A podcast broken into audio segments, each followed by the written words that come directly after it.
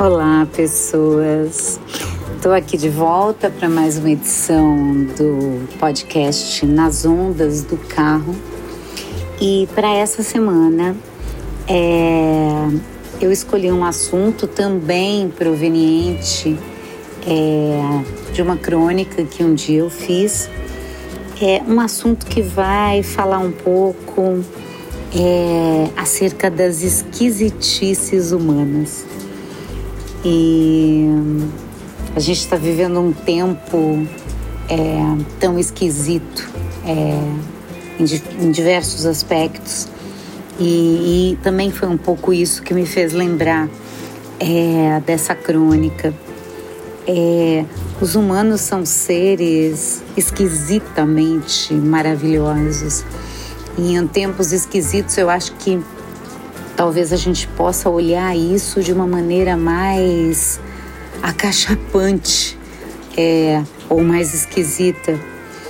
É, mais apaixonada que eu sou por essa espécie, eu me vejo por diversas vezes nesse enamoramento. Tudo chama minha atenção, até as sandices.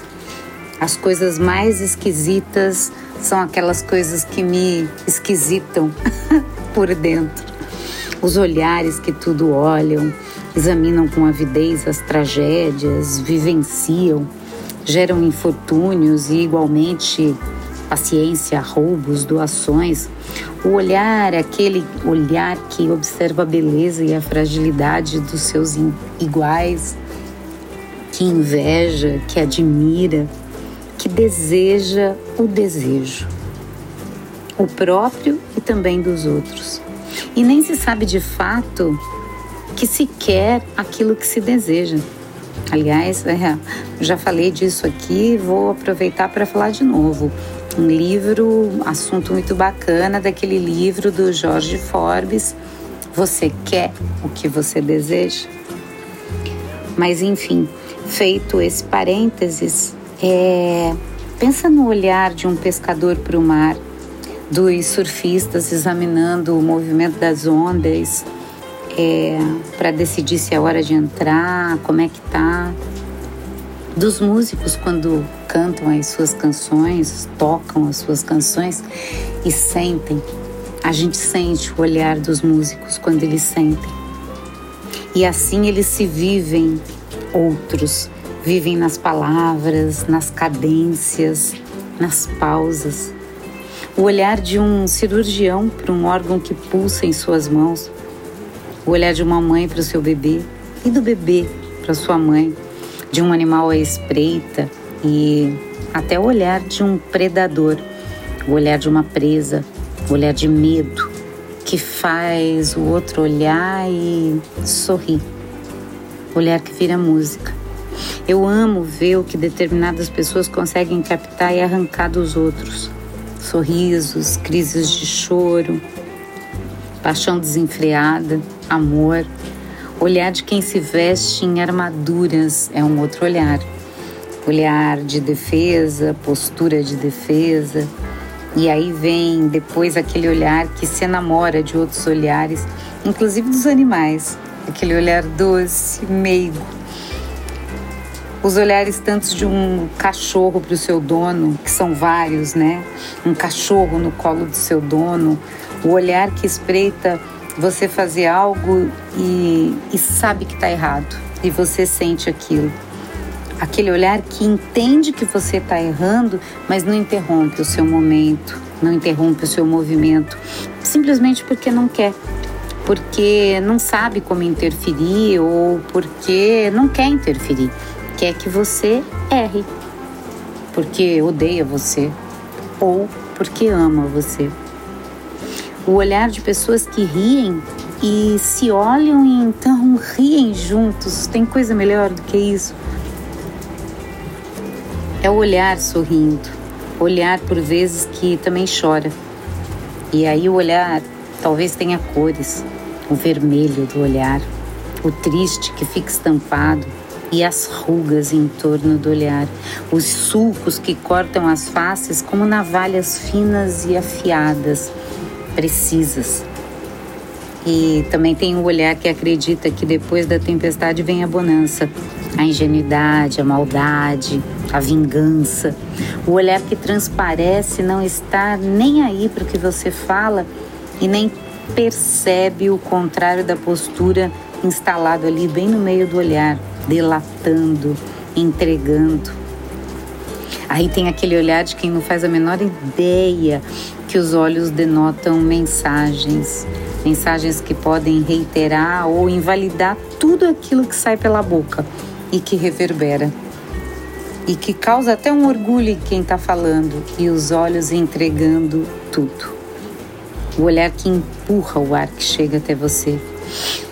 E então você respira. Quantas vezes vemos isso na fagulha do tempo que é a nossa vida? Fagulha é palavra navalha que corta nosso rosto e nosso olhar.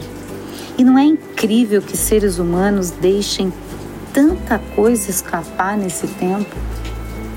É e não é. Porque a vida é rara e farta.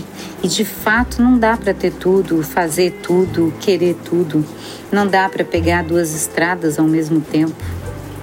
Né? Você pega a esquerda e deixa a direita. Isso é uma pérola. Para pegar um caminho, está implícita a ideia de deixar outro. Escolhas é, trazem essa ideia em questão e é isso que torna as escolhas tão difíceis. Fazer uma escolha é também fazer uma ou mais renúncias. E essa é a parte difícil do negócio. A parte maravilhosa, quem faz a escolha descobre, mas tem esse momento da perda, de admitir a perda, né? Senão a gente não chega onde pretende. Pode ser que algumas vezes duas saídas diferentes levem até ao mesmo lugar por caminhos diferentes. Tem isso também. Mas é maravilhosamente humano quando você se encontra na encruzilhada. Porque as escolhas que moram dentro das pessoas são aquelas que metem medo e obrigam a seguir essa premissa. Pega a esquerda, deixa a direita. E isso acontece o tempo todo. O tempo todo, a cada segundo, a cada momento, nessa fagulha vida, a gente tem que fazer escolhas de todo tipo. Essa roupa ou aquela, falo isso ou aquilo, falo ou me calo. A gente pode fechar os olhos e dar os passos, tirar cara ou coroa ou usar qualquer outra, é, qualquer outra metodologia, mas não fazer escolhas talvez não seja o melhor método. Evitar fazer escolhas talvez realmente não seja o melhor método, porque com ou sem o nosso consentimento é do nosso posicionamento nessa hora que nascem as estátuas. Eu quero dizer, é nesse momento que onde a gente não faz escolha, que talvez a gente se paralise e vire pedra mesmo. Talvez seja realmente daí que os homens viram pedra. E, e então, e isso passa a ser assunto para um outro momento, mas porque dá pano para manga, se podem ver outras coisas esquisitamente humanas. Porque quando alguém se torna pedra, quando alguém se torna endurecido pelo medo de fazer escolhas, ou seja, aquele medo que vai um medo se somando a outra, porque se você tem medo uma vez, você talvez tenha em outra e talvez em outra, e esses medos vão se somando e vai se revelando uma criatura que endurece, que se cristaliza nessa atitude de recuo frente ao ato de ter que escolher. Por quê? Para não perder. E escolhendo não perder, porque aparentemente parece que não se está fazendo escolha nenhuma, quando não se quer escolher, mas se está, se está escolhendo não escolher. E talvez essa seja a pior entre todas as escolhas.